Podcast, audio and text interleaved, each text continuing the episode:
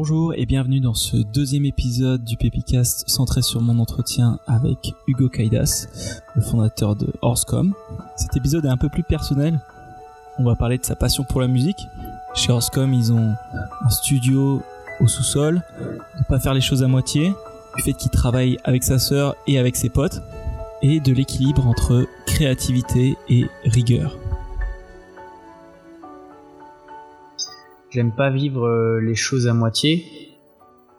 Du coup, euh, chaque, euh, chaque, chaque seconde compte, quoi. Mais c'est plutôt une fin insatiable qui, me pousse à profiter à fond de la vie et à vouloir tout vivre pleinement, qui, fait que j'ai cherché un projet qui m'est un peu tombé dessus pour, pour bosser avec, bah, à la base avec ma sœur quand même, du moins l'aider dans, dans, dans, les problèmes qu'elle a rencontrés. Et limite, avant de construire un business, mon objectif c'était de vivre une aventure dans laquelle je puisse ramener mes potes. C'était le truc le plus important pour moi, donc euh, je l'ai fait. Et ça, ça se passe plutôt bien. Il y a eu, des, phases compliquées au départ parce que je leur donnais pas assez de place et de, et de responsabilité. Et finalement, bah, la boîte évoluant, euh, il y a eu des gens euh, autres que mes potes qui sont passés dans les postes euh, exec quoi, de, management. Et finalement, bah, il y a plus que qui reste. Donc c'est qu'en fait, j'arrive à j'ai réussi à accorder ma confiance totale qu'à ces personnes-là et sans eux, on pourrait pas faire tourner cette boîte, quoi. Et en plus de ça, on s'entend toujours bien, on part toujours en week-end ensemble, on fait toujours des barbecues ensemble. Donc, euh, non, non, c'est un, un choix que je referai sans aucun problème, quoi. Et, et, même surtout dans les phases compliquées, finalement, ça permet de rester soudé euh, et de, ouais, de pas, de pouvoir mieux se confier parce qu'en fait, euh, on se confie entre potes, c'est plus simple de raconter les choses euh, telles qu'elles sont. Alors que quand on va chercher à toujours prendre soin euh, de l'ego de l'autre, de la personne qu'on connaît que professionnellement, on va passer par, par 50 chemins avant d'en arriver au fait. Et bah, franchement, en business, vaut mieux aller toujours droit au but et pouvoir se dire les choses clairement et surtout pouvoir bien déconner une fois de temps en temps, même dans le cadre du boulot et dire n'importe quoi, ça permet de se détendre dans des contextes un peu tendus et ça quand t'es avec tes potes, ben, tu, le fais euh, sans réfléchir quoi. C'est marrant parce que ça paraît hyper naturel quand tu le dis, mais en fait ça l'est pas du tout pour. Euh, c'est pas du tout ce que la plupart des gens euh, conseillent de faire. Quoi. en plus, tu mélanges famille et potes et business. Ouais, mais c'est bah, famille et potes à la fin, c'est un peu pareil. Enfin, c'est proche, quoi. C'est le même genre de relation euh, que j'ai avec ces potes-là et avec ma sœur. Un peu plus, euh, un peu plus paternel euh, avec ma petite sœur parce que c'est ma petite sœur.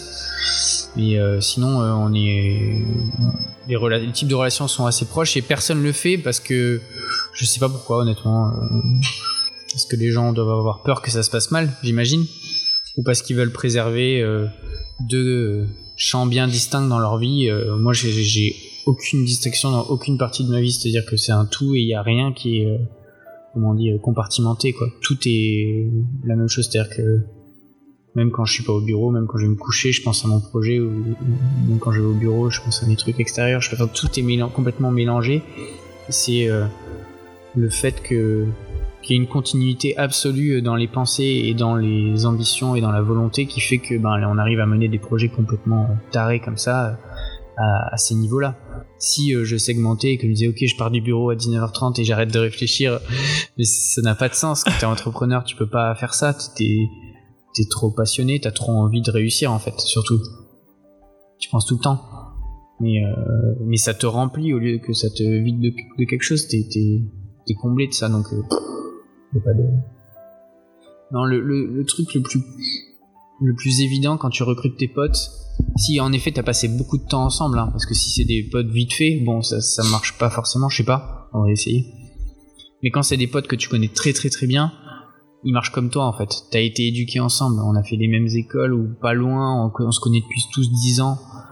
Euh, on, on, a la même éducation, on a la même manière de fonctionner, on a les mêmes niveau d'ambition, les mêmes euh, capacités de responsabilité. Euh, on a traversé des tonnes de choses personnelles ensemble, donc on sait comment ça va se passer dans le milieu du taf. Donc euh, peu de surprises en fait, que des bonnes surprises. Et tu ne fais jamais de compartiment dans ta vie où il y a quand même des sujets sur lesquels tu sépares les trucs un peu? Sur d'autres sujets, par exemple sur des sujets un peu financiers, ça, Ouais. ça marche super bien. Ouais. Ouais, mais grave, ça c'est hyper euh, cool de faire ça. Ouais. Par contre, sur des sujets euh, de fond, c'est-à-dire qu'est-ce qui t'anime dans la vie, Ouais. bon, bah, tu peux essayer, même si, si tu veux essayer, tu n'y arriveras pas, quoi. Ou alors c'est que t'as pas vraiment trouvé un truc qui t'anime assez pour pour euh, parce que si ça t'anime à fond, tu peux pas compartimenter. C'était trop euh, excité en fait. T'es trop excité. Tu, tu peux pas. Donc euh, pour euh, un entrepreneur, il a un équilibre dans sa vie que si en effet le sujet sur lequel il entreprend. Je parle, vraiment dans, le milieu de l'innovation qu'on connaît bien. Après sur des boîtes plus familiales, plus euh, long terme, euh, qui sont euh, sur des métiers plus traditionnels, ça je sais pas, je connais pas.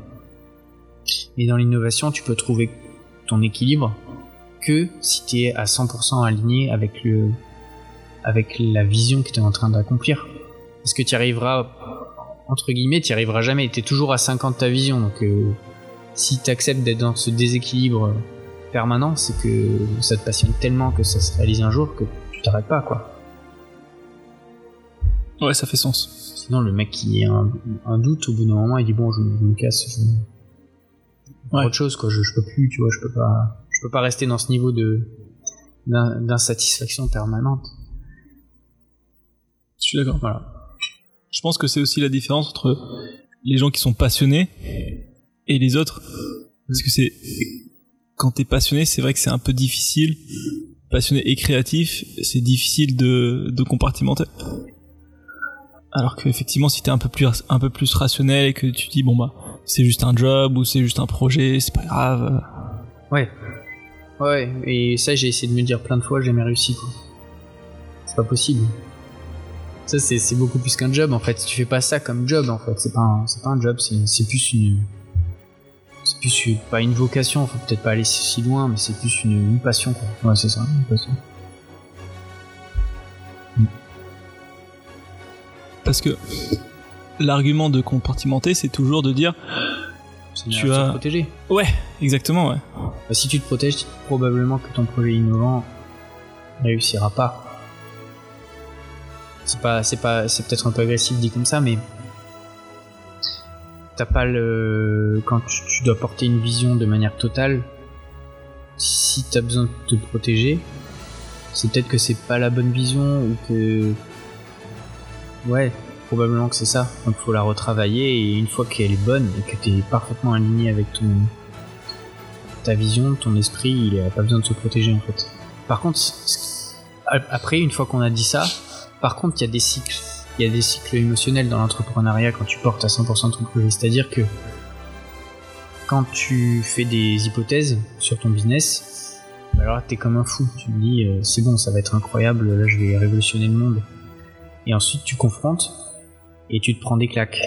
Et là, t'as toujours une petite étape de, digestion tu te dis bon bah en fait non c'était pas ça donc tu revois tes hypothèses tu comprends ton nouveau marché et tu et t'y retournes et en fait tu passes par des cycles euh, c'est presque je sais pas mais c'est presque bipolaire le truc quoi. C'était trop excité ensuite t'es dégoûté et t'es trop triste. Et ensuite t'es re-excité par une nouvelle idée ou une, une manière une, une nouvelle version de ta propre idée. Et tu itères comme ça. Et c'est le fait de résister à ces, ces itérations malgré les émotions qui peuvent être parfois très négatives qui fait qu'un jour tu trouves un market fit quoi. Et pour gérer tes émotions, tu me disais que la méditation, ça t'avait pas mal aidé? La méditation, ouais, ça fait vraiment une grosse différence, ouais, carrément. Bah en fait, euh, encore une fois, quand tu es en recherche de croissance, tu as forcément énormément de frustration parce que tu vas tester tout un tas de scénarios et tu as forcément, surtout quand tu pas d'expérience comme ça a été mon cas, bah, comme tu sais pas faire le métier et que tu en train de l'apprendre sur le tas, tu forcément énormément d'anxiété qui s'en dégage.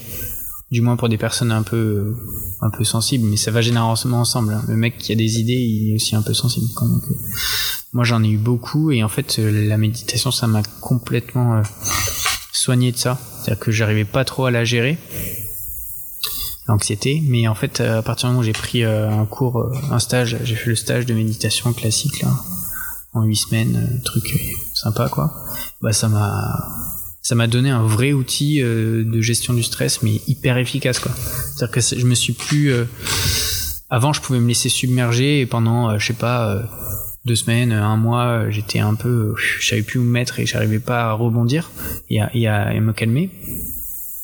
Alors que là, maintenant, ça m'est jamais arrivé de, entre guillemets perdre mes moyens en termes d'anxiété plus que, je sais pas, quelques heures. quoi. J'arrive très vite à revenir à la, normale. Même dans, je, je, dis euh, perdre le contrôle parce que quand t'es dans un milieu innovant où tu rencontres des tonnes de d'obstacles super stressants, bah, parfois tu peux te faire ensevelir. Euh, enfin, t'as des raisons d'être stressé, quoi. T'es mm. es anxieux parce que tu te fais euh, tu te fais submerger par des choses qui t'arrivent et t'arrives plus à, te calmer.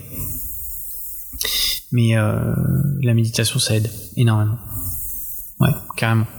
D'ailleurs, moi, je, je, je, enfin, je conseillerais à tous ceux qui se lancent dans ce genre de truc euh, de, de l'apprendre avant parce qu'en en fait au moins ils seront prêts quoi. Ils seront prêts à recevoir le flux d'anxiété infini qui, qui est issu de l'inconnu en fait l'inconnu du futur. Comme c'est la définition de ton métier vaut mieux être prêt à le recevoir. Ouais d'accord. Ouais, surtout pour tenir quoi hmm. si, si, si c'est juste pour faire un test et tout c'est pas grave mais si tu veux tenir 10 ans 15 ans sur un projet innovant ou sur plusieurs projets faut tenir la distance quoi sinon tu fais 15 euh, burn-out avant de d'arriver euh, Ouais, c'est ce que je pense que c'est ce que tu dis et c'est ce dont je parlais avec Gauche aussi, c'est c'est le fait de trouver ton rythme. Hmm. Au début, tu tu vas clairement risquer le burn-out. Après, tu commences à relâcher un peu. Après, t'entends, il faut mettre des coups de bourre. Hmm. Mais euh, tu vois, comme ce que tu disais avec euh, avec ta gestion d'emploi du temps, où tu tu tu itères et t'arrives à trouver ton rythme, comme avec tes employés au début, etc., etc. C'est ça. ouais. ouais.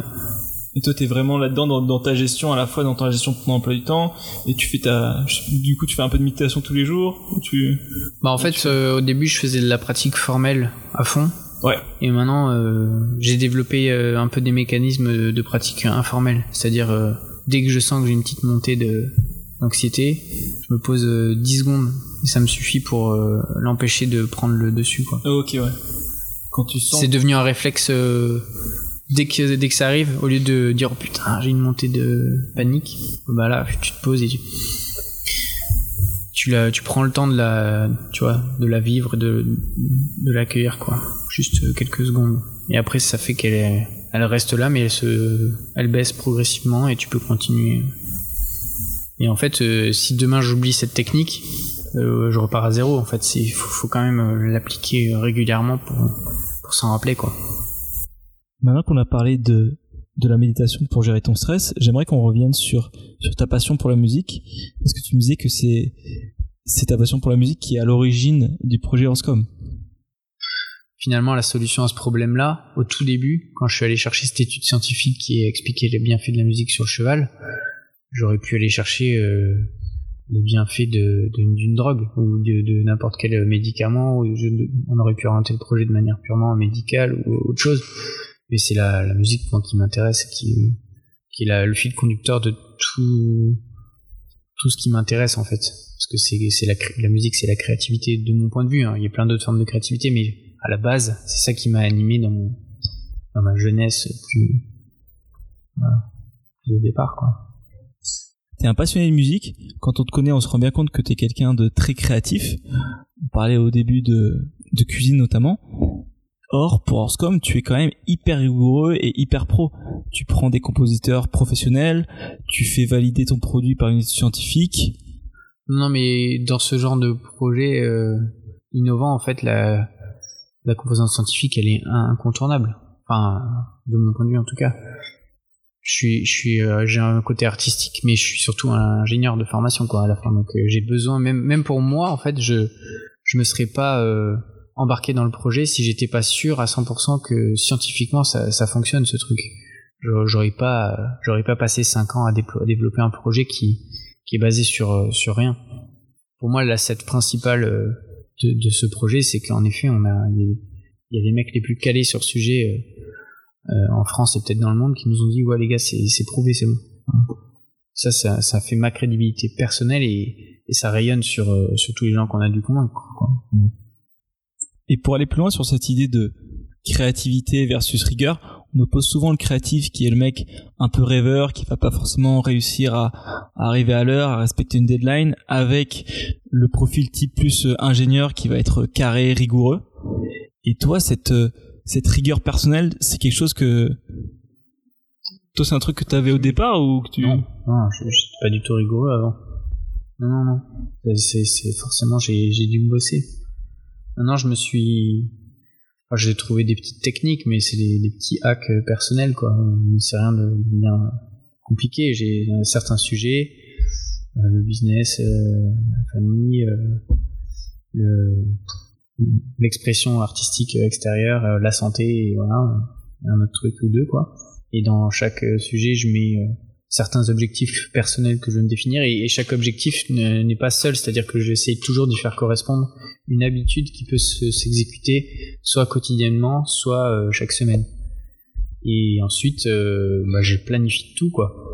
Je planifie tout dans mon, dans mon agenda, clairement. Hein. Donc euh, chaque plage horaire, j'avais une plage podcast cette semaine. C'est bon, ça. Et euh, non, mais vraiment.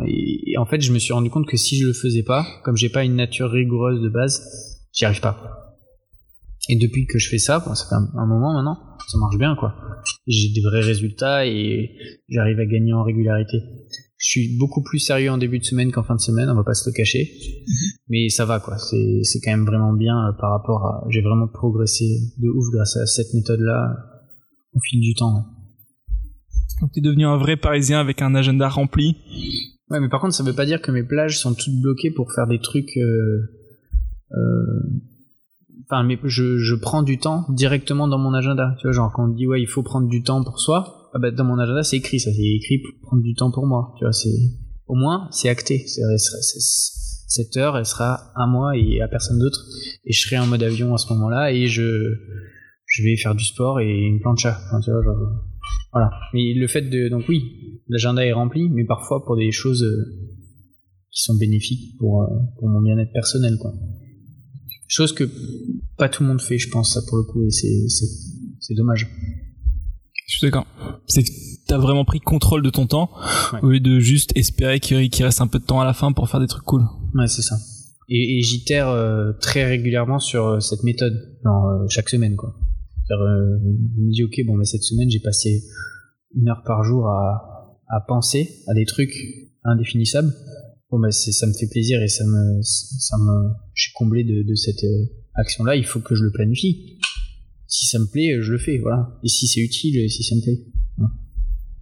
Donc chaque semaine, tu fais ton feedback de la semaine et tu te dis, tu regardes ton agenda? Ouais, j'essaye de me dire est-ce que ça j'ai réussi à le tenir, est-ce que ça j'avais pas réussi? J'arrive. euh, Enfin, par exemple, le sujet. Euh, moi, je suis très cérébral et pas trop euh, corporel, donc euh, j'arrive bien à faire du sport en début de semaine. Et plus j'avance dans la semaine, moins j'y arrive, quoi, clairement. Et j'ai pas, ça c'est le truc, j'ai pas trouvé la solution pour arriver à faire du sport le jeudi, et le vendredi, quoi. Lundi, mardi, quasiment 100%, mercredi 80%, et à partir de jeudi, ça, ça s'effondre, quoi, clairement. Mais au moins, je me voile pas la face. Je sais Ouais. que j'y arrive pas, quoi. Donc il faut que ça, chaque semaine, j'essaie de trouver une nouvelle idée pour euh, comment je fais pour tenir euh, jeudi, vendredi, quoi. Tu vois, c'est- Bon, y a plus grave comme problème. Ça, déjà, tant que tu fais le début de semaine, c'est déjà bien. En plus, on est mercredi, du coup, comment tu le Ouais. sens pour demain? Allez, pour demain, je sais pas. Là, franchement, euh, je vais essayer, je vais essayer de faire euh, une petite séance de yoga, euh, de yoga le matin. C'est ça que j'ai prévu. Yoga à la maison, tu vois. Au moins, ça demande pas de déplacement, pas. de- C'est simple. Tu te lèves, tu peux le faire.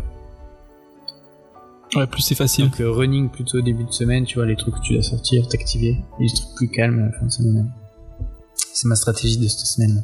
Ça me paraît bien. Surtout que statistiquement, ça se retrouve dans les salles de sport. Quand j'en discutais avec des gens qui possèdent des salles de sport, ils disent bah salle est pleine lundi, mardi, et puis le vendredi en général t'as moins de monde. Allez. Ah, c'est obligé. On est tous comme ça. Tu, tu reprends tes résolutions le dimanche pour le lundi en fait. Ça se passe tout le temps comme ça. Ouais.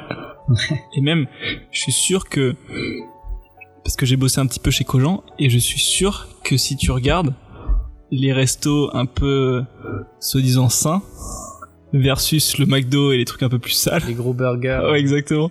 Je suis sûr que tu dois aussi avoir cette influence début de semaine, Ah fin oui, de semaine. oui. Ah mais c'est sûr.